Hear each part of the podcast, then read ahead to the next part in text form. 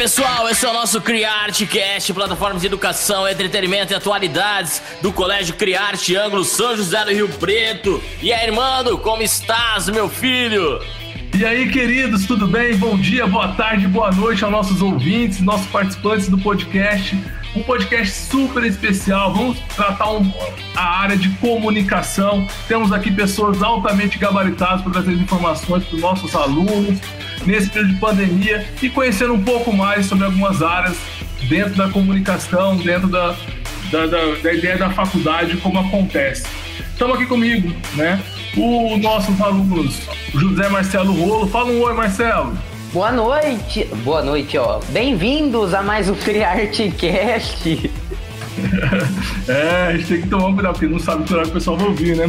É. Também estamos com a gente aí o nosso aluno do colegial, Leonardo Rodrigues. Fala um oi, Léo.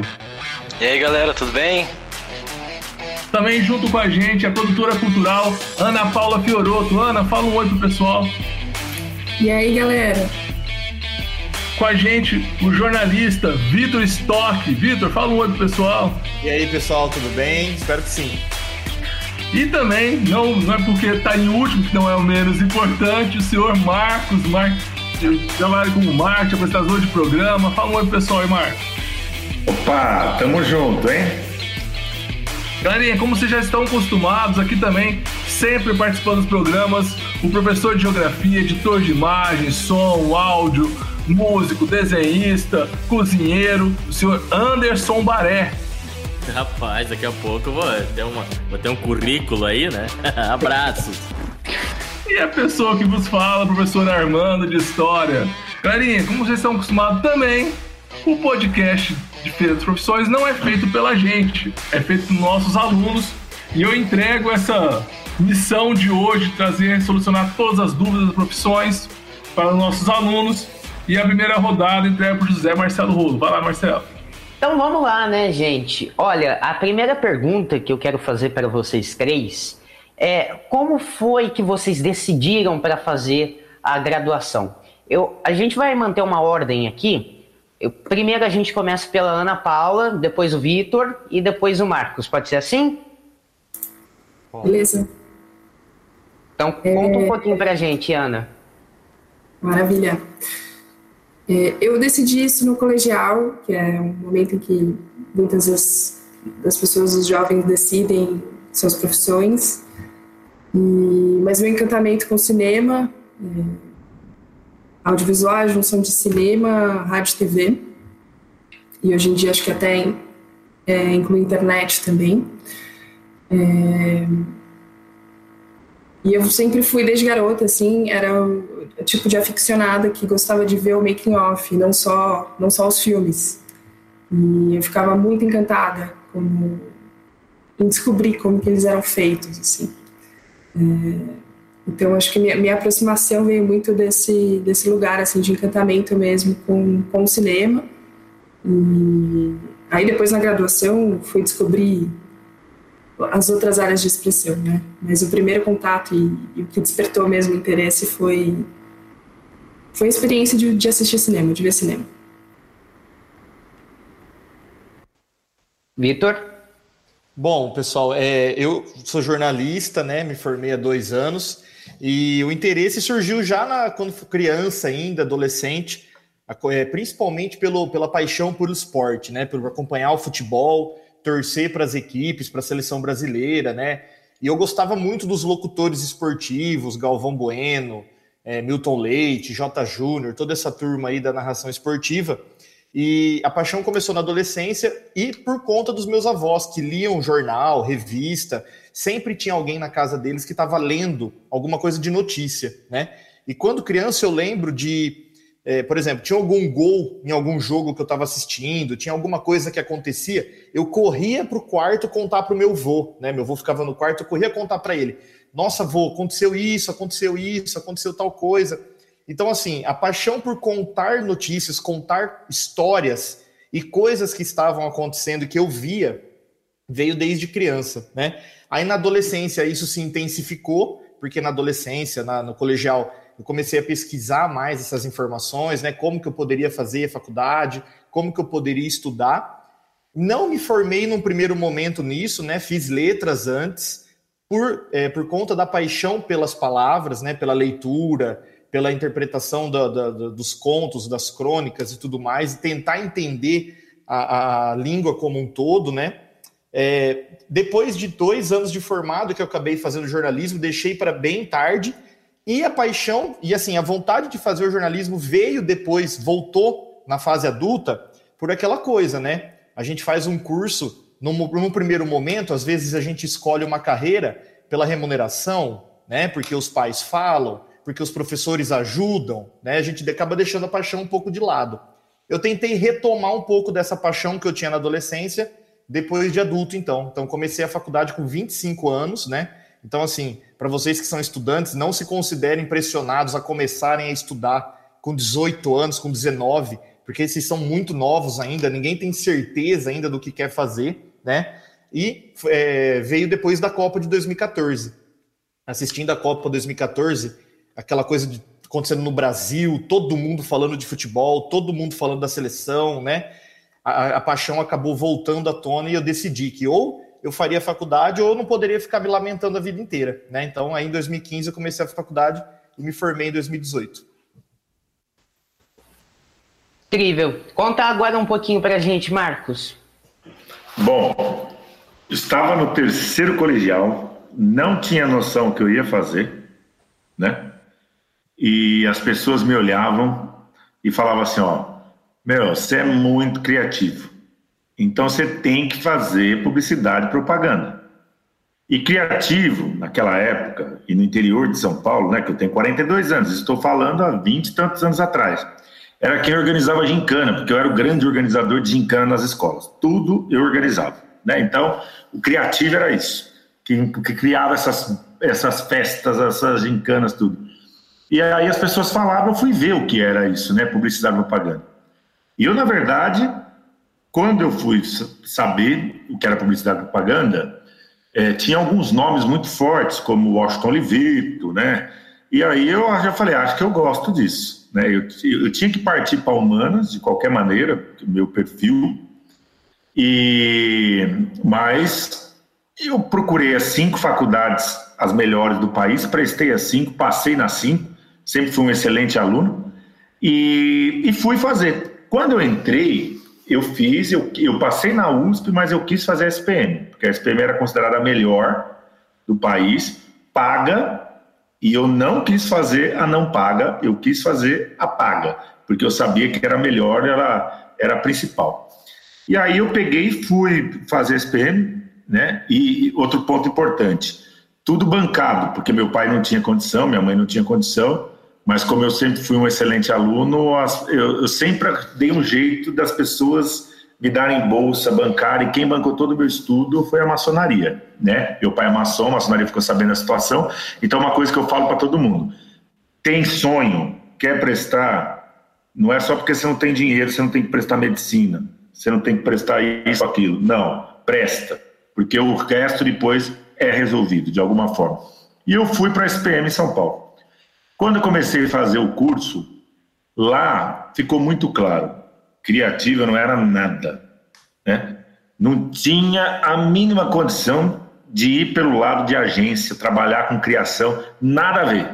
A minha criatividade era limitada. E aí eu conheci o que era marketing, porque um dos módulos era marketing. Aí eu me apaixonei. Marketing realmente é, me pegou por, pela clareza, né? É a forma como, que, como você é, realmente leva o produto certo para o lugar certo, para a pessoa certa, ou seja, precisa de persuasão, precisa criar, precisa trabalhar números, porque eu sempre também fui muito bom em números, né, parte financeira, isso tudo. Então, um conjunto, que era uma gestão meio que 360 né, na, na visão de um produto.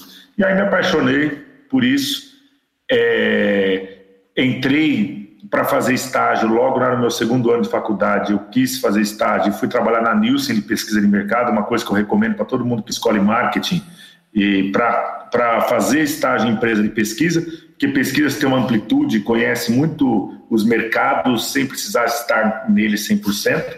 E ali começou minha carreira, eu sempre trabalhei em marketing, mas eu fui meio de supetão.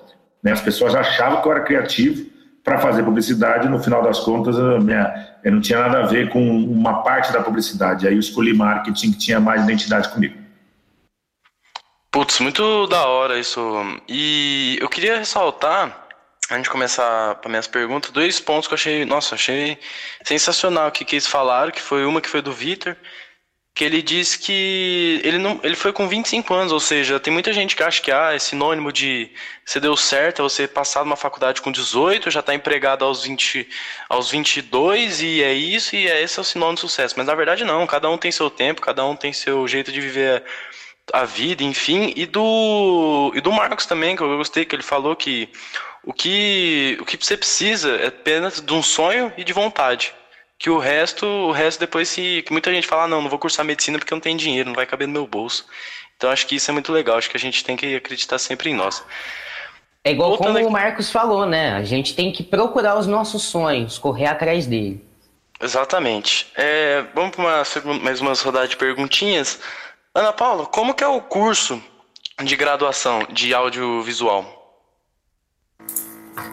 É, eu dei um, fiquei meio insegura com a gravação, confesso, assim, e aí até conversei com, o Armando, é, fiz umas breves pesquisas, assim, porque faz tempo já que eu terminei a graduação, né, então é, posso partir da minha experiência, assim. Pelo que eu vi, acho que todos os cursos de graduação em audiovisual têm duração de quatro anos, e isso também foi o que, é, o que aconteceu comigo, assim. É, eu fiz graduação na, na USP, que é um dos cursos de, de audiovisual, né? E também foi uma jornada super difícil, assim, de entrada, porque dos cursos de humanas é um dos mais concorridos. Não sei se ainda é, mas imagino que ainda seja pelo número de vagas. É... E aí você entra, um curso bem prático. É o que é ótimo, porque eu imagino que quem quer fazer audiovisual já quer, quer logo colocar a mão na massa. E a gente, tem, a gente teve, cada semestre mais ou menos, a gente tinha uma, um exercício prático, né? uma, uma gravação, é, programa de rádio, é, um curta, e são vários exercícios. É, no final do segundo ano, você tem que escolher uma especialização, não uma só, você pode escolher algumas. Existem as, as, as, especializações mais concorridas, em geral, fotografia, direção, montagem, roteiro, são especializações que mais pessoas querem fazer. É, e aí, nesse caso, tinha um, um, pouco uma regra, assim, se você fizesse direção, não daria para fazer roteiro, porque senão você acaba amarrando todas essas mais concorridas, né? E eu acabei me especializando em direção, produção, produção e som,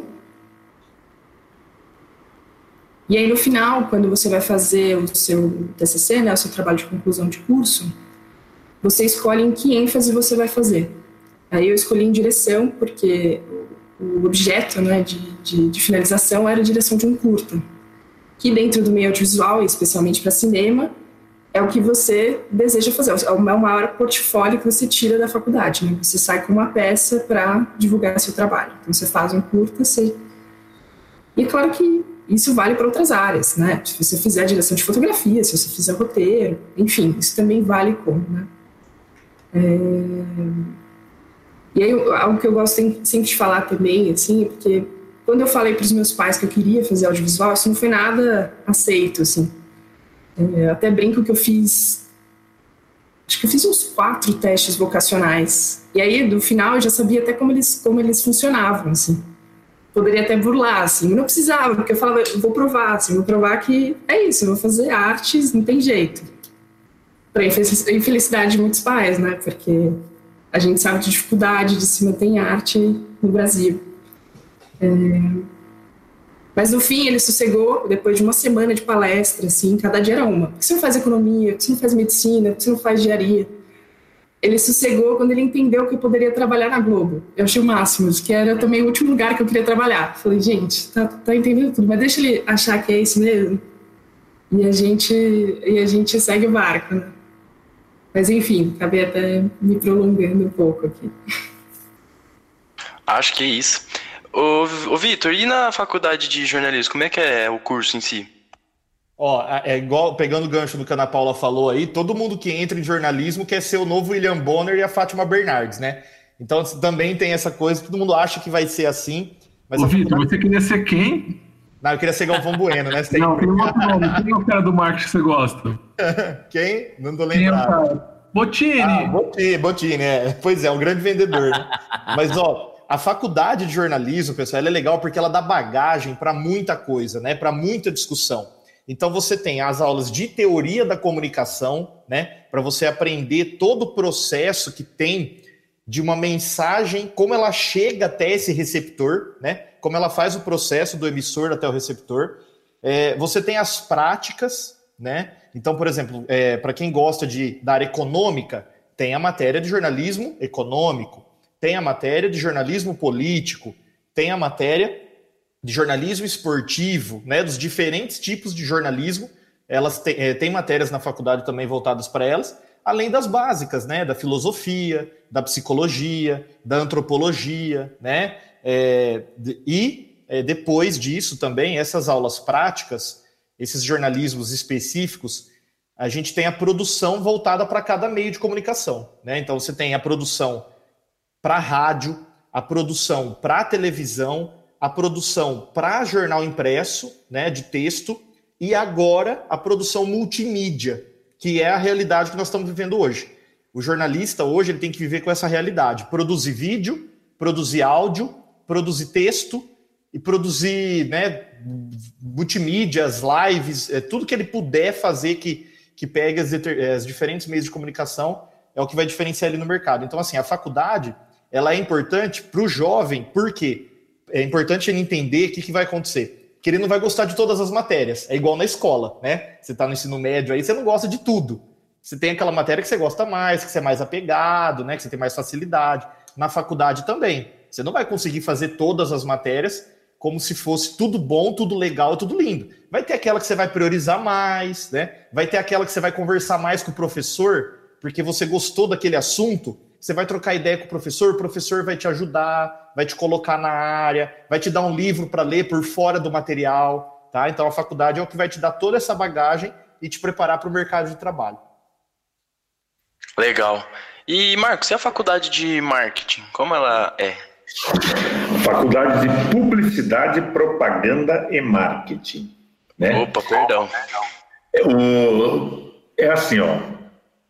Eu escolhi também porque eu sabia que ia ser muito mais o prático do que o teórico, né? Tem algumas coisas que no primeiro ano a gente não sabe nem para que existe, mas ela é necessária no primeiro ano, tipo sociologia, né? No meu caso ali, não sabia nem para que existia, né? Mas na, o, bom é que na faculdade de publicidade, propaganda e marketing, você trabalha muito cases reais, você vivencia muitas situações reais, você aprende com o que está acontecendo realmente no momento. Eu lembro que a, a prova para passar na SPM, ela era considerada uma prova difícil, né? E por que, que ela era difícil? Porque por causa da atualidade, não era por causa de física, de química, nada. Por causa da atualidade. Você tinha que ser um cara muito antenado. Né? Tanto que eu lembro, você acredita que eu lembro do, do tema da redação até hoje, da minha faculdade? Era A Voz do Brasil, que é um programa de rádio né, famoso, não é a voz do Brasil. Né? E todo mundo sabe que a voz do Brasil é o presidente, né, que fala tudo. Então, a voz do Brasil não é a voz do Brasil. E eu lembro, a atualidade é o que derrubava você de passar ou não na SPM. Eram 20 perguntas, assim, de tudo que estava acontecendo. Eu lembro que eu fiquei, acho que um mês e era jornal todo dia lendo tudo quanto é lado para ver se eu ah, captava aí tudo de, de mais atual para poder é, responder. E eu lembro também que tinham 360 vagas. Eu peguei em 350 e alguma coisa, tá? Mas passei, o mais importante isso, né? Então, assim, o curso em si, ele é um curso muito prático. Tem rádio e TV, por exemplo, dentro do curso de propaganda, publicidade e marketing. É, então, você aprende todo o 360 que você trabalha em função de um determinado produto, de um determinado serviço. E aí você vai optando é, profissionalizar ou partir para um segmento mais específico, né? E quando você escolhe a parte de marketing, aí você começa no terceiro e quarto ano delimitar mais é, como que funciona essa atividade. E o melhor de tudo, de novo, por mais que existam livros teóricos como Kotler, que é o, o, o pai do marketing, aí, outros que dão embasamento, mas a maioria absoluta eram cases reais. Tanto que eu brinco, era uma faculdade que eu não precisava estudar. Eu não tinha matérias muito assim para estudar. Eu tinha que ler, entender o conceito e, e ponto. Não, não, não, existia nada para decorar, era, era muito diferente. Então a gente fazia muitos trabalhos. Né? Tinha que escolher uma empresa X para estudar o produto Y. É, então você usava muito o que você aprendia na aula. Você não podia faltar, porque se você perdesse realmente a aula, você ia ter, você tinha que dar um jeito de algum amigo ensinar, porque você, o que você aprendeu ali passou, não, não, é, não tinha outro lugar que você ia ler sobre aquele assunto, porque estava aprendendo ali na prática. Então, era isso. Eu, eu acho que me identifiquei muito porque é uma faculdade, principalmente no segundo e terceiro ano, muito ligado aos cases reais, trabalho nas atitudes reais, das necessidades reais do mercado.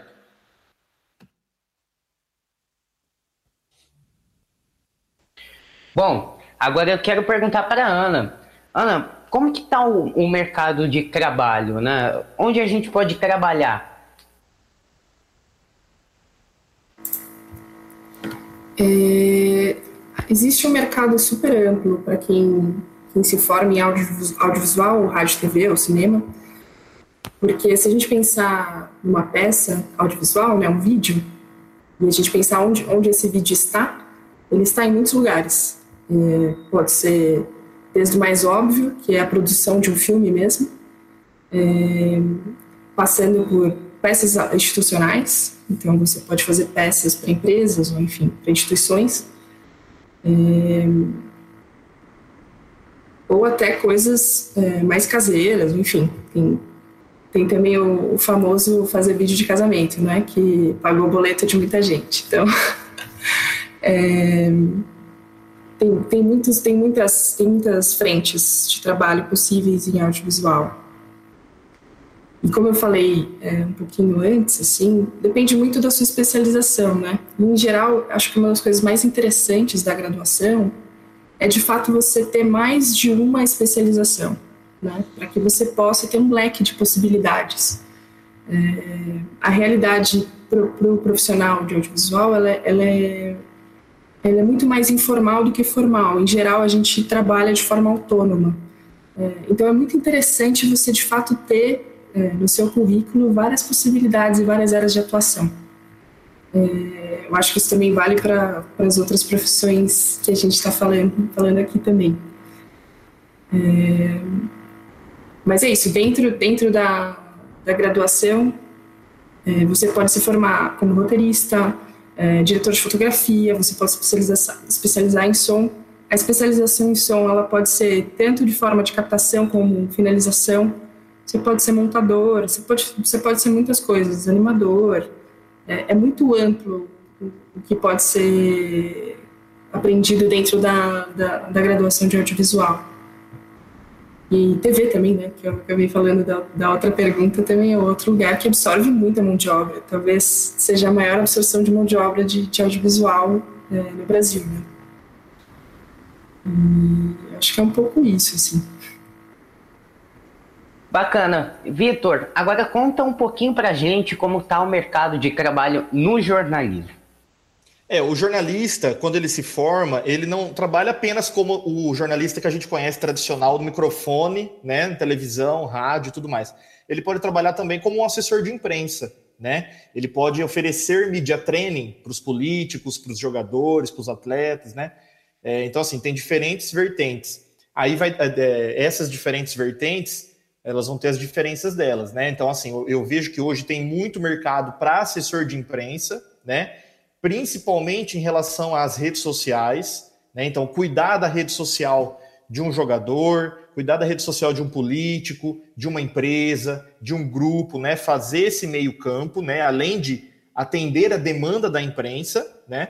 E dos jornalistas, aquele o que trabalha como repórter, ele tem televisão, tem a rádio, né? tem jornal impresso e tem a internet, que eu acho que é onde que está todo a grande quantidade de emprego hoje, né? Se a gente for parar para pensar em Rio Preto, nós temos dois jornais impressos, né? Nós temos três, perdão, jornais impressos nós temos pelo menos três, quatro emissoras de televisão, né? Nós temos é, pelo menos duas, três rádios, né? É claro que cada uma vai ser diferente, uma vai tocar música, mas vai ter pouca notícia, a outra não, a outra é mais dedicada à notícia, mas são campos de trabalho, né? Com a internet, esse campo de trabalho se abriu.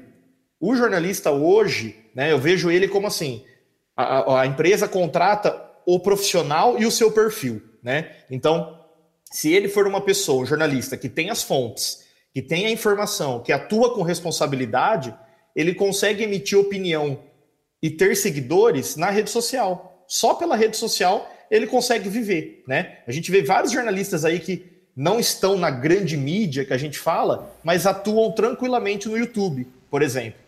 Então acho que na internet é um mercado que para vocês é o futuro e ainda assim, e ainda é novo. Né? A internet ainda é nova, ainda é um mercado ser muito explorado. É, igual como você falou também, pessoal que, que segue um pouco mais, por exemplo, no YouTube. Tem jornalistas que eu conheço que saíram da, da televisão, da rádio e seguiram o digital. Muito bacana também. Isso, Isso também. Uh, Marcos, pessoal que quer seguir, quer seguir aí o, o a, o, o pessoal que quer seguir, por exemplo, o que você escolheu né, para cursar, onde eles podem trabalhar?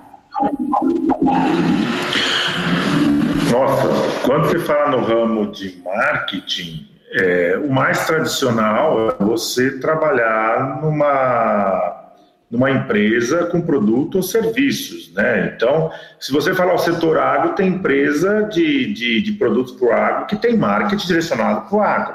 Né? Então, acho que o ramo de marketing é muito grande. E o bom, um ponto muito importante que, que eu falo para todos, inclusive quando eu dou as palestras lá para alunos, eu deixo claro: você não é de marketing, você está em marketing. Então, por mais que você seja formado em marketing, jornalista, quando a gente vai para o mercado, a gente tem que estar disponível para crescer profissionalmente. Quem prefere ficar como uma raiz, né? Ah, eu nasci marketing, vou morrer marketing, vou nasci jornalista, vou morrer jornalista. É a opção dele. Mas esses são os que menos têm chance para crescer profissionalmente. A gente tem que estar abraçando, porque muitas vezes, pela nossa força, pela nossa posição, por, por como a gente encara as coisas, as pessoas começam a enxergar diferente e vão abrindo outras portas. Então eu falo que o profissional de hoje é um profissional que é gestor, independente da função que ele decide estar. Outro ponto muito importante, ainda mais para quem entra no mercado de trabalho, né? Faça, é, tenha experiência. Hoje o jovem é muito imediatista ele entra numa empresa, aí de repente tem uma vaga numa outra, ele recebe por um salário é, de 15% a mais, ele já quer mudar. Que ele está crescendo, ele está imaginando. Né? Eu sempre fui muito contra, eu nunca fiz contraproposta para nenhum funcionário e jamais faria. E eu aviso para todos. Hoje, se você é um estagiário, faça por completo, porque teu crescimento vai ser muito mais acelerado do que você ficar pulando, né?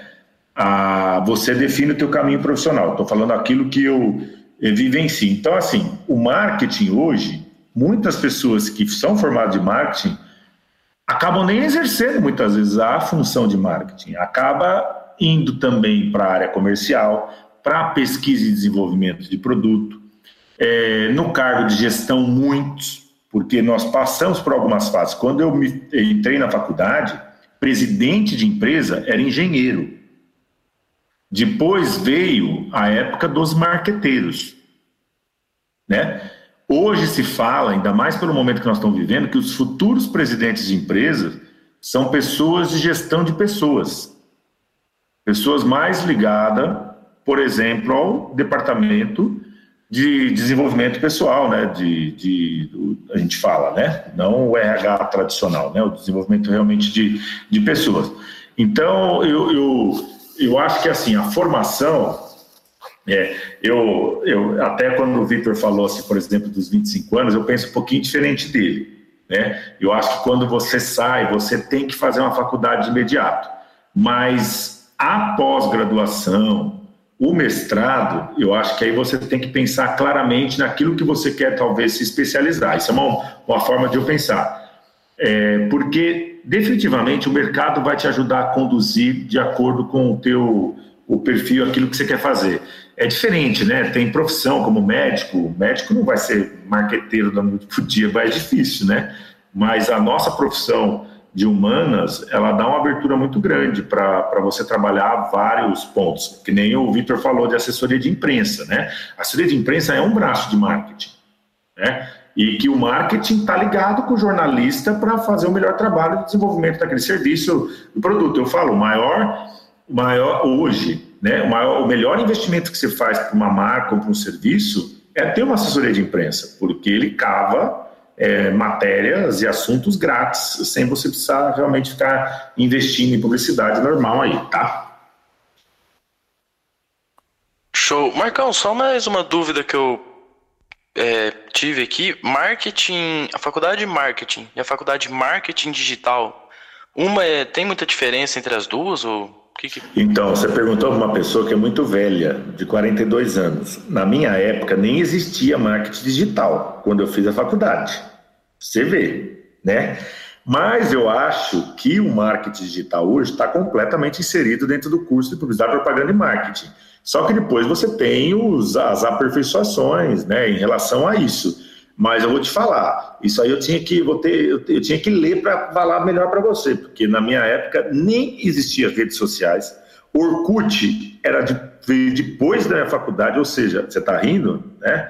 É, as pessoas estão vendo que nós estamos fazendo podcast, mas eu estou aqui do lado da pessoa, a pessoa está rindo, porque esse mundo existiu, tá? Sem Orkut, sem Instagram, sem é, YouTube, tudo isso aqui. Você sabe, eu estava tava conversando com o Armando, eu, eu eu tenho redes sociais, até pela minha profissão. É, é, o LinkedIn sempre foi minha minha fortaleza, ainda mais pela, pelo mercado, como presidente de empresa, as pessoas procuravam bastante e tal. Depois eu entrei no Instagram e hoje eu lancei há um mês meu canal no YouTube. Eu tive que ir, né? E é uma coisa que eu estava meio resistente, porque eu sei o que eu sou em cima de um palco, palestrando, falando tudo. Aí eu falei, meu Deus do céu, vou ter que entrar nesse mundo e aí, né? Mas estou adorando a receptividade e o povo acha que está na sua casa mesmo, né? Eles falam assim, você falou para ele, ele manda bala, responde, e você tem que sentir que você invadiu mesmo. Imagina quem trabalha com TV, né? É, e mais, eu sou eu sou apresentador de programa, mas eu gravo, eu não faço ao vivo. E, e, e quando você faz vídeo no YouTube, parece que está fazendo ao vivo. Você terminou, o cara responde ali e ponto, é um frescor, né? Legal, né? Essa, você sabe que essa, esse podcast para mim tá sendo um inflamar de vida, né, cara? Porque por que, que eu não ouvi essa, esses três falando quando eu tinha a idade de vocês, né? Porque to, meus alunos sabem o quanto eu sou apaixonado por marketing, por publicidade, o quanto eu sou apaixonado por áudio, o quanto eu sou apaixonado por todas essas áreas, cara. Tá muito bom esse podcast. Baré é é, como ele falou, ele é apaixonado por todas essas coisas. Sempre ele está falando experiências da vida dele, um pouco relacionada ao marketing, né? Bora lá então. É, Ana, é, fala um pouco sobre sua rotina de trabalho, que, que você. Qual que é o seu dia a dia, faz bastante projetos, enfim. É, como como Júnior, Armando, enfim, já, já falou no começo, eu sou produtora cultural e eu trabalho num instituto cultural, um instituto privado, é, que chama Itaú Cultural, aqui em São Paulo, né, tem uma sede aqui em São Paulo. É, e aí ele, ele tem um, um misto de várias, é, várias frentes. Ele é um museu, ele promove eventos, shows, ele age em todas as áreas de expressão. E eu estou dentro do núcleo de, audiovisual e literatura, é, que é um núcleo é, que vai fazer toda a programação, né, trabalhar com toda a programação vinculada a essas áreas de expressão, tanto seja audiovisual, seja literatura.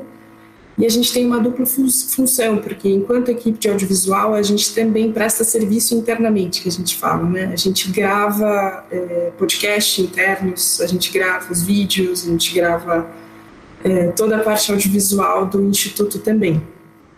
É, isso isso para mim foi super importante, assim, é, porque trabalhar dentro de uma instituição com produção, eu achei que de certa forma eu não pudesse mais é, ter alguma conexão com algo criativo, né, de, de estar de alguma forma perto de um set, apesar de ter aprendido na faculdade que eu nunca poderia trabalhar com set de filmagem, assim, que era incompatível. E isso, inclusive, é uma das experiências bem interessantes, né, da faculdade. É, até pensando na minha trajetória, assim, e, e uma uma dica importante para quem for fazer o curso é de você de fato experimentar ao máximo todas as possibilidades que a faculdade te dá. É, então, logo de primeiro, assim, eu já comecei e fui, fui trabalhar com fotografia. Pô, será que fotografia é legal? Será que eu, eu me relaciono? E eu sou completamente, assim, uma zero esquerda com relação à fotografia e tá tudo bem, sabe? A gente tem muitos amigos, muitas pessoas que são excelentes e tá tudo certo. É, e na faculdade eu descobri a área de som que para mim foi um, um apaixonamento, assim. E isso foi a primeira coisa que eu pratiquei é, na vida profissional, assim. Então eu fui trabalhar com captação de som direto logo que eu saí da faculdade. E depois eu entrei para um estúdio de finalização de som para peças publicitárias, para cinema e TV. E foi aí que eu me achei mais dentro da área de som, né? Foi um período bem, bem importante, assim, para minha formação. E isso, cada área tem seus desafios. É, eu saí da captação de, de som direto porque há um desafio físico também. É, e há, tem, tem todas as questões de sexismo que, enfim, as mulheres enfrentam em várias profissões. No cinema não é diferente, no audiovisual não é diferente.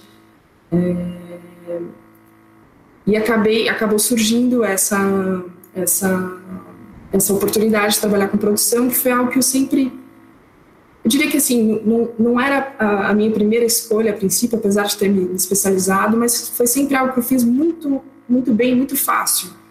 Então, quando surgiu, eu falei, puxa, vou, vou abraçar. E aí acabou que dentro da profissão, dentro do, do meu trabalho hoje, eu pratico, eu estou perto né, de todas essas outras áreas. assim. Então, quando a gente grava vídeo, a gente está dentro dessa dinâmica de, de set de filmagem, a gente sai para gravar é, eu estou muito próxima da, da, produção de podcasts do, do, do, Instituto, que é uma área que eu sempre tive, tive muita afinidade, acho que foi o diferencial para eu entrar dentro do, do, do Instituto. É, e eu acho que talvez esse seja um pouco um resumo. Assim. Então, a gente, eu faço desde programação, curadoria de mostra de filme, que é uma coisa que eu também gosto muito de fazer, é, até suporte para eventos, sejam palestras, etc. Gravação de depoimentos, produção executiva, que é uma parte um pouco mais administrativa, que você coordena projetos, né? Então você vai ficar um pouco mais no bastidor e na coordenação é, de orçamento desse projeto, né? De finalização, gerência desse projeto. Mas é um pouquinho, um pouquinho do que eu faço, assim. Bacana, bacana. Maravilha. Ô, Vitor, é, me fale um pouco, como é a rotina de ser um jornalista? É aquela coisa radical que mostra os filmes, você tem que ir nos lugares extremamente perigosos para gravar uma matéria ou uma, algo mais saudável? Legal, é verdade. Não, o, o cinema é, romantiza a profissão, né? Mas assim, independentemente de assessor de imprensa ou repórter ou outra atuação do jornalismo, a ferramenta do jornalista é a palavra, né? Seja ela escrita, falada, é, digitada, não importa. Então, a primeira dica, o primeiro conselho assim, é tratar bem a palavra, estudar a língua portuguesa, né, basicamente. É, na área da assessoria de imprensa, a gente vai ter aquilo que o Marcos falou, né, de divulgar, colocar uma empresa no, na, na, na mídia, né, colocar esses clientes aí no mercado. E eu tenho mais contato com a área jornalística relacionada à imprensa escrita, né? Eu trabalhei mais como repórter. O repórter, como que é a rotina dele? Ele chega no jornal, né? Então ele vai primeiro ler o noticiário, se inteirar o que está acontecendo no mundo. O que está acontecendo no esporte, o que está acontecendo na economia, o que está acontecendo na política, né? Vai se inteirar do que está acontecendo. Depois que ele se inteirar do que está acontecendo, ele vai surgir as ideias das matérias que ele vai fazer, né? Então, como que surgem essas ideias? Ah, ele viu um lugar que fez uma matéria que falava sobre o Brasil. Ele pode pensar assim: ah, acho que eu vou trazer isso para São Paulo. Ah, acho que eu vou trazer isso para Rio Preto. Será que nós temos isso aqui em Rio Preto? Será que nós temos isso na região? É o primeiro pensamento que ele tem, né? Aí depois o que, que ele vai fazer? Ele vai apurar essas informações. Isso é o principal e é o básico, né? Ver se essas informações são verdadeiras, ver se elas são reais, conversar com as pessoas que estão diretamente ligadas aos fatos, né? Então, assim, uma outra maneira que a gente tem de buscar notícia também, que a gente fala, é ligar para as pessoas, ligar para as fontes, né? Então, você liga para o vereador, você liga para um assessor do prefeito, né? Você liga para um assessor de um clube, para um jogador, para um técnico, para ter aquela conversa. E aí, como estão as coisas? Está tudo bem? Que está acontecendo? O que, que você vai fazer hoje? Né? Tem alguma novidade para me contar? Tem alguma coisa que está fugindo do habitual? Aí ele vai começar a conversar e você pode tirar uma matéria do que está acontecendo, né? Ele pode te contar que aconteceu uma briga ontem, ele pode te contar que, ah, não, ele não vai votar a favor do projeto de lei e tal, ele vai te contar algo que você fala, opa, temos notícia. Por quê? O repórter, na verdade, o que, que ele quer? Ele quer saber aquilo que ninguém sabe. Ele quer divulgar aquilo que ninguém divulgou, né? Que é o que a gente fala no jornalismo, que é o furo o furo jornalístico, a informação exclusiva, é aquela informação que ninguém tem, né?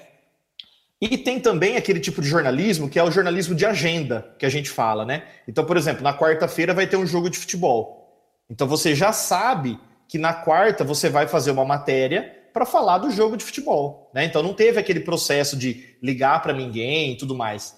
É, então a rotina do jornalista é basicamente buscar informação, buscar notícia apurar essa notícia com as fontes, sempre com a responsabilidade, né, de falar a verdade.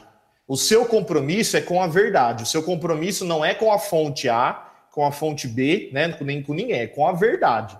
E sempre ouvir os dois lados dos fatos, né? Então, se alguém está acusando alguém, se alguém está falando mal de alguém, se alguém está apontando o dedo, né, criticando, falando alguma coisa que possa prejudicar essa pessoa, você, enquanto repórter, tem que ouvir a outra pessoa. Essa outra pessoa, ela pode se posicionar ou não. Às vezes, o outro lado prefere não falar, prefere não atender o telefone, prefere falar: Ó, oh, Vitor, é, repórter, é o seguinte, hoje eu não estou afim de conversar, eu não quero saber, eu quero, o caso não, não quero falar sobre isso. Tá? Isso pode acontecer. O que, que a gente vê hoje? Que esse outro lado tem acontecido na rede social. Né? Então, o jornal faz a matéria, divulga a informação, divulga o furo, o veículo de comunicação. Aí a pessoa que está do outro lado, ela não responde ao veículo, mas ela responde no Twitter, né? Ela responde no Facebook dela, tá? Então a rotina do jornalista, é claro que tem essa romantização que você falou dos filmes aí, mas vai depender do tipo de jornalista, né? Vai depender do tipo de repórter, do que você quiser fazer. Tem um pouco de emoção, sim, sabe? Tem aquela aquela alegria de dar uma informação que ninguém deu, tem aquela, aquela coisa gostosa de escrever uma coisa e o leitor falar para você: nossa, que bacana a matéria, pô, essa, bacana, essa matéria mudou meu dia, pô, que bacana, você contou a história de alguém que nunca tinham contado essa história, sabe? Então tem esses pequenos prazeres aí da profissão. Ô, Vitor, você sabe que você comentou uma coisa que é muito importante, né? Hoje em dia a gente vê cada coisa acontecendo e um dos grandes papéis do jornalista hoje em dia é manter a imparcialidade. É a imparcialidade que sempre vai, vai trazer os dois lados da notícia, como você falou. A gente tem que ouvir os dois lados para depois a gente publicar alguma coisa. Por e... isso que é importante fazer a faculdade, porque é na faculdade que você aprende esses princípios, né? Exatamente. E como você falou, hoje em dia a tecnologia tem ajudado tanto a vida de vocês, jornalistas, que existem até plataformas para alimentar vocês, né? Por exemplo, o, o, um, uma das plataformas que eu conheço, que eu tenho conhecimento, é o, o Press Voice. É uma plataforma que Isso, muito bom. sempre alimenta o pessoal. É uma, realmente uma profissão com bastante responsabilidade que carrega no, na, nas mãos, tem bastante influência dentro de uma sociedade. E Marcos, agora, e a sua rotina, como ela é um pouco? Conte-nos um pouquinho.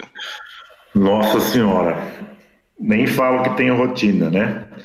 Porque eu tenho, eu tenho um grupo de, de, de, de funções, né? Eu sou presidente do LID Rio Preto, que é um grupo é o maior grupo de líderes empresariais aí do Noroeste Paulista. A gente tem 110 empresas filiadas que faturam 30 bi. Então eu faço muito eventos, né? E também tem o Lead Futuro para jovens empreendedores de 20 a 40 anos.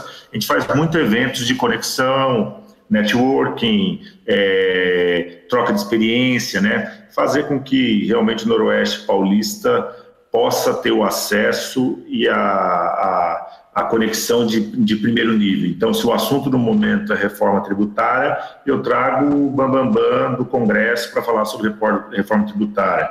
Ah, no início do ano, antes da Covid, né, eu trouxe para o braço direito do, do Paulo Guedes para falar sobre todo o movimento que ia ter no ano, é, da economia, né, os projetos. Ah, agora, depois do movimento econômico, é, depois do problema da Covid, que aconteceu em 18 de março, eu já fiz abril, maio e junho, finalizando agora, 28 lives. Entre essas 28 lives, fiz com o Fernando Henrique Cardoso, fiz com, com o Tarcísio, né, o ministro, melhor ministro aí do Bolsonaro, que é o de infraestrutura, é, fiz com o Rodrigo Maia, Patrícia Ellen. A gente sempre está envolvido com os grandes nomes para aproximar os nossos maiores empresários. O LID precisa ter um faturamento mínimo para o empresário fazer parte.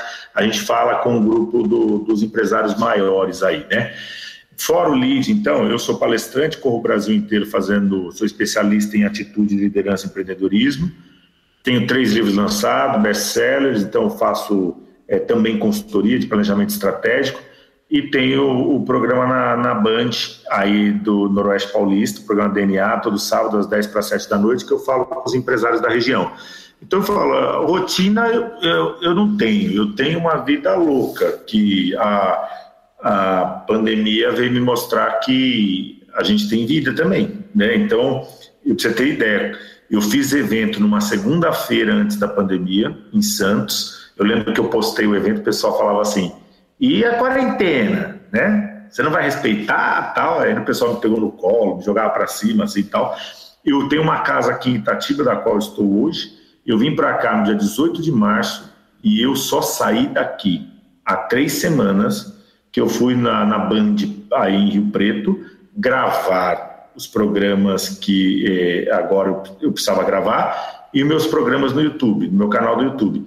Então eu não saí tudo fazendo online. A gente trabalha feito um louco online, mas com a família dentro de casa, todo mundo isolado, respeitando a quarentena, é, mas num padrão normal de, da, da, de, de profissão, e falando agora dos meus amigos marqueteiros, que é da qual me formei, é, é sem, é, é, sem nenhum cronograma de rotina e ritmo, né? Assim, é, é não tem horário, né? É, é, de acordo com as necessidades do desenvolvimento do produto, do trabalho, tem períodos que você tem que estar mais focado, trabalhando mais tarde, então depende muito da sua entrega também, né? Agora, como eu também tenho a consultoria na veia comercial, comercial eu não tenho horário, não desliga. Eu estou agora aqui falando com vocês, gravando, mas nós estamos em fechamento de mês, né? Eu saio daqui já vou correndo para lá, porque até meia-noite é dia ainda para poder fazer. E importante dizer, né? Acho que uma, um dos pontos fundamentais para você desenvolver a sua profissão é escolher o tamanho da sua habilidade, a sua abertura que, que você tem para viagem, para não estar com a família, tudo, que nem eu, no caso, eu optei em ter essa loucura de vida, minha família mora em São Paulo, né? Eu vivo aeroporto para lá e para cá. Eu não tenho vida com, de, de, de, pai com meus dois filhos, de marido com a minha esposa durante a semana. Eu viajo toda segunda, volto sexta ou sábado, mas de final de semana é que a gente está com a família sempre unida.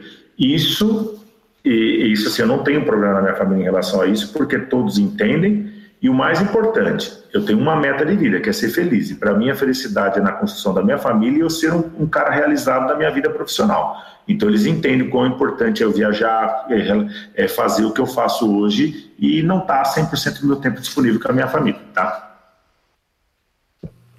Bacana, bacana ouvir esses profissionais, gente. É uma realização para mim, como amigo, primo dessas pessoas, né? Ouvindo a Ana falando, contando a trajetória dela, eu acompanhei isso à distância aqui de Rio Preto. Esse amor dela pelo audiovisual, todo, todo final de ano, gente se reunia na casa da, da minha avó e a assistia sempre rotinas de filmes, seriados, em família, todo mundo sempre junto, né? Fora as rodas de violão, que era muito lindo de ser feito, né? E o Vitor, né, que sempre foi um cara curioso, sempre foi um cara que gostou muito de comunicação e falar, é sensacional. E o Marcos falou uma coisa lá no comecinho que me entregou, que é, que é uma coisa sensacional, e me entregou também. Esse negócio de gravar vídeo, né? A gente tá tendo que gravar vídeo como professor e tá sendo um desafio ter que falar para essa câmera sem ninguém ouvindo, eu me sinto meio incomodado, né? Eu criei há pouco tempo atrás um canal no, no YouTube para poder dar acesso ao conhecimento de história para quem não está tendo aula nesse período. Para gravar o vídeo está sendo uma dificuldade tremenda, tremenda, tremenda, tremenda. Mas ao mesmo tempo estou amando gravar podcast. Falar para mim está sendo sensacional. Galerinha, então a gente está caminhando já para o fim do nosso programa. O, o nosso, vou perguntar para os nossos né, questionadores se eles têm mais alguma perguntinha para ser feita. E aí depois a gente já faz o encerramento, tá bom? É, José Rolo, alguma perguntinha? Oi. Uma perguntinha Eu tenho. Fala eu certo. tenho uma pergunta mais direto para o Vitor. Tá bom. Vitor, é, como que é o dia a dia numa redação de jornalismo? Tem muita correria?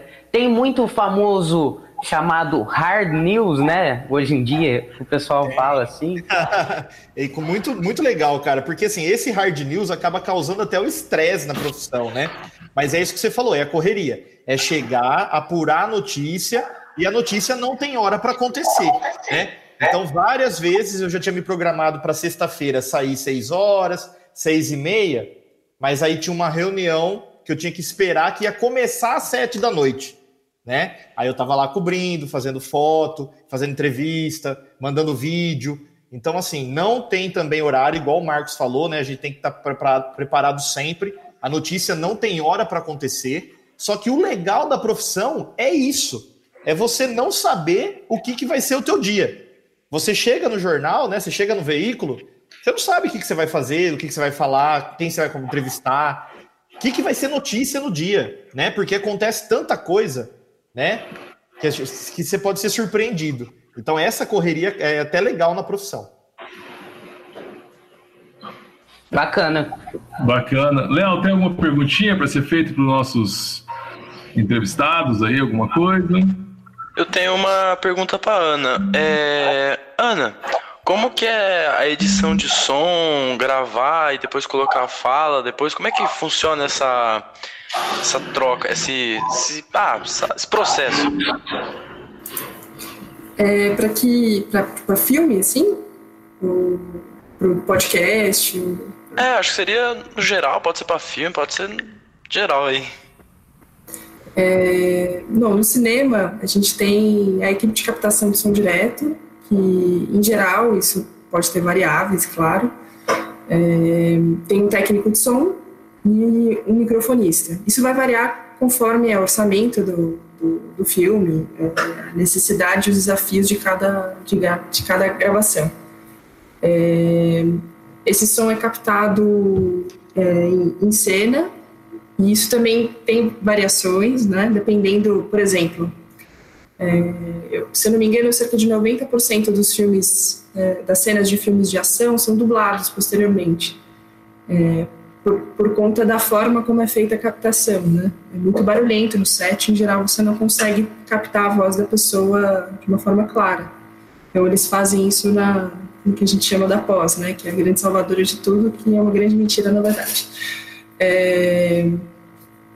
Mas em geral, um filme, um diálogo, sei lá, tivesse eu e você numa cena, teria um microfonista captando a gente, a gente provavelmente depende também da estratégia técnica de som, mas em geral você coloca o microfone de lapela, quase um garantidor, assim, de que você vai pegar o som daquela pessoa.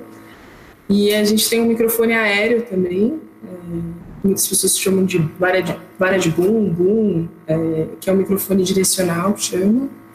É, tem uma qualidade de som é, que a gente entende como melhor, assim. É, é um som mais bonito, né? para não entrar em, em, coisas mais técnicas. É, esse som é captado e isso depois, depois que o filme é montado e você chega no corte final, esse som é enviado para o pessoal da edição de som. É, e aí, na edição de som também há uma segmentação. Quando eu trabalhei nesse estúdio de finalização de som, eu fazia parte da, da equipe de edição de diálogo. Então, por exemplo, tem uma, tem uma parte, é, tem uma equipe especializada que vai mexer só na voz, só no que foi captado pelo técnico de som direto. E aí tem uma equipe que vai fazer, criar ambientes sonoros. E aí tem uma outra equipe que vai fazer efeitos, outra que vai fazer foley, é, aliás, Foley é uma coisa muito legal de pesquisar o que é. Depois até posso mandar para vocês um link de um vídeo que explica, é, para vocês linkarem na matéria, enfim, para mandar para o pessoal, é, que é muito divertido, mas que os, o, os artistas reproduzem é, em um estúdio os sons das cenas. Então, se você vê um cavalo andando, é um cara batendo, sei lá, um coco no estúdio, assim. É, isso tudo é junto, é, é, colocado junto para um mixador é, que finaliza e masteriza é, o som. É super legal e acho que, eu não sei, aqui as coisas ficam mais concentradas aqui em São Paulo, Rio de Janeiro, vocês têm algum estúdio de finalização de som aí em Rio Preto, mas é, é algo super legal de visitar, assim, processo. Pelo menos eu, eu gosto, talvez eu que seja apaixonada, né, então... E, e, é legal que uma vez a Ana estava me explicando que, por exemplo, tem às vezes um pessoal batendo palmas, e na verdade é um pessoal dentro do estúdio, lá batendo palmas, gritando, uma galera, é, vibrando. Então é eles mesmos gritando lá, fazendo o som do público todo ali. Aqui na região, aqui na região de estúdio de finaliza, finalização de áudio, nós temos um forte em Monte Alto, né? E nós temos um em Catanduva pequeno, mas o mais forte é Monte Alto. Mas o, re, o certo tudo de finalização é tudo aí São Paulo, né? Que são os mais é, fortes. Galera, e pra gente terminando, depois eu vou passar para vocês. Eu queria que o Marcos desse um, um conselho para quem for começar na profissão, né? Já desse sua despedida do pessoal, último conselhinho para quem estiver pensando aí já na faculdade. E depois aí passa pro Vitor e a gente termina com a Ana, tá bom? A gente já faz a despedida, vai lá. Ok. O... Obrigado pela oportunidade. Né? Quem quiser acessar minhas redes aí para falar comigo, pode acessar. É Emes Caldelai, no Instagram, e Marcos Caldelai no LinkedIn, no Face. E no canal do YouTube é 99 não é 100, que é o nome do, do meu primeiro livro aí lançado. E eu acho o seguinte: aquilo que você escolher Vá em frente e faça. Feche os olhos, decida por você e vá em frente. A gente escuta muita coisa. A gente tem gente muito frustrada no mercado, porque o pai quer que viva o sonho dele, a mãe quer que viva o sonho dela, e a gente tem que viver o nosso sonho. Nós temos essa, essa vida para viver o nosso sonho. Então, é, eu trabalho falando com muitos herdeiros né, de empresa e como isso é difícil para eles tentarem viver o sonho deles mesmo. Então, o que você não pode é nunca desistir do seu sonho. Se teu pai quiser que você faça medicina e você quiser ser artista plástico, que você decidiu ser artista plástico, beleza, vá em frente. Independente do que você decidir, aquilo que você decidiu, você tem que ser o melhor sair de casa pensando em ser o melhor. Porque quem vai decidir o quanto você vai ganhar, o quanto você vai ser relevante, o quanto você vai ser reconhecido, o quanto você vai ter sucesso, é você mesmo. Pelo tamanho da sua entrega, da sua dedicação e da sua conquista. Né? Então, viva o teu sonho. Vitão? Bom, pessoal, para quem quiser seguir na área do jornalismo, eu recomendo sim, tá? É, mesmo que ele tenha transformado muito a profissão, a profissão tenha sofrido muitas mudanças ao longo do tempo, o jornalismo ainda é muito importante, é um dos pilares da sociedade, a imprensa séria, tá? Ainda mais em tempos de tanta notícia falsa, tanto boato que é compartilhado, é circulado, tanta mentira que é contada, né? O jornalismo profissional, o jornalismo sério são muito importantes para uma sociedade democrática, tá? É, então eu recomendo sim para quem tiver o sonho fazer. Queria deixar parabéns aí para os dois jovens, porque perguntas muito interessantes, perguntas assim, ó, níveis de repórter mesmo, tá? Apareciam dois jornalistas já perguntando, interagindo. Pô, parabéns pela ideia aí, muito bacana. Boa sorte para vocês na caminhada. Ana, sua recomendação e seu tchau ao nosso público? É, são, na verdade, vão ser duas dicas bem práticas, assim, que me ajudaram muito no processo de vestibular quando eu, quando eu decidi, assim é, que é muitos cursos de artes eles têm uma prova específica. E tem que estudar mesmo para essa prova específica. E existem grupos no Facebook é, das universidades para acolhimento é, desses calouros. E esses grupos ajudam muito porque você tira muitas dúvidas neles. É, e a outra coisa é que é possível também fazer um curso técnico ou fazer outras formas de especialização dentro da área de audiovisual, assim. É, por, por, mais que você, ou se você tenha feito outra formação, assim, isso não é impeditivo. Você pode sim é, ir para a área de audiovisual, tendo, sei lá, cursado jornalismo, enfim, é, arquitetura. Tem, aliás, tem inúmeros exemplos é, de cineastas que têm essa trajetória, assim. É, queria agradecer muito o convite, foi, foi muito legal, assim, é a primeira vez que eu participo de um podcast e, e concordo totalmente com o Vitor, assim, de que as perguntas foram ótimas, foi muito bem conduzido, assim, e é isso, muito obrigada. Sensacional. Rolo, seu tchauzão pro pessoal. Obrigado. Desmutou? Estão me ouvindo? Sim, pode falar. Obrigado pela, pelo convite mais uma vez de poder participar. Obrigado, convidados, por ter aceito o nosso convite para participar desse CriArtCast. E até uma próxima vez. Aí, Léo, seu, seu tchau a todo mundo aí, só com as palavras. É, primeiro também mesma coisa, né? Agradecer o Armando e o Baré, agora acertei os nomes, pela pela oportunidade de entrevistar, de perguntar aqui para esses, nossa, esse trio aqui, trio Parada Dura, uns caras muito bem, muito é, cedidos aí, e é isso. Agradecer mesmo. Queria agradecer a todo mundo por estar participando desse podcast, ao Vitor, a Ana, ao Marcos por ter sido esse tempo, esse tempo nosso de gravação, foi um papo muito bacana, tenho certeza que abriu muito a mente dos nossos alunos e que vai ajudar muito na decisão. Né? Agradecer mais uma vez, agradecer ao colégio por ceder esse espaço, a oportunidade de trabalhar com o podcast, aos nossos ouvintes, continue nos ouvindo. França, por favor, nos ouça um pouco mais. Queridos, muito obrigado e até a próxima. Baré, é com você, meu querido. Cara, nem dá vontade de terminar, né, cara? Ouvindo o Marcos falar, eu lembrei do meu passado, né? Agência de publicidade, marketing.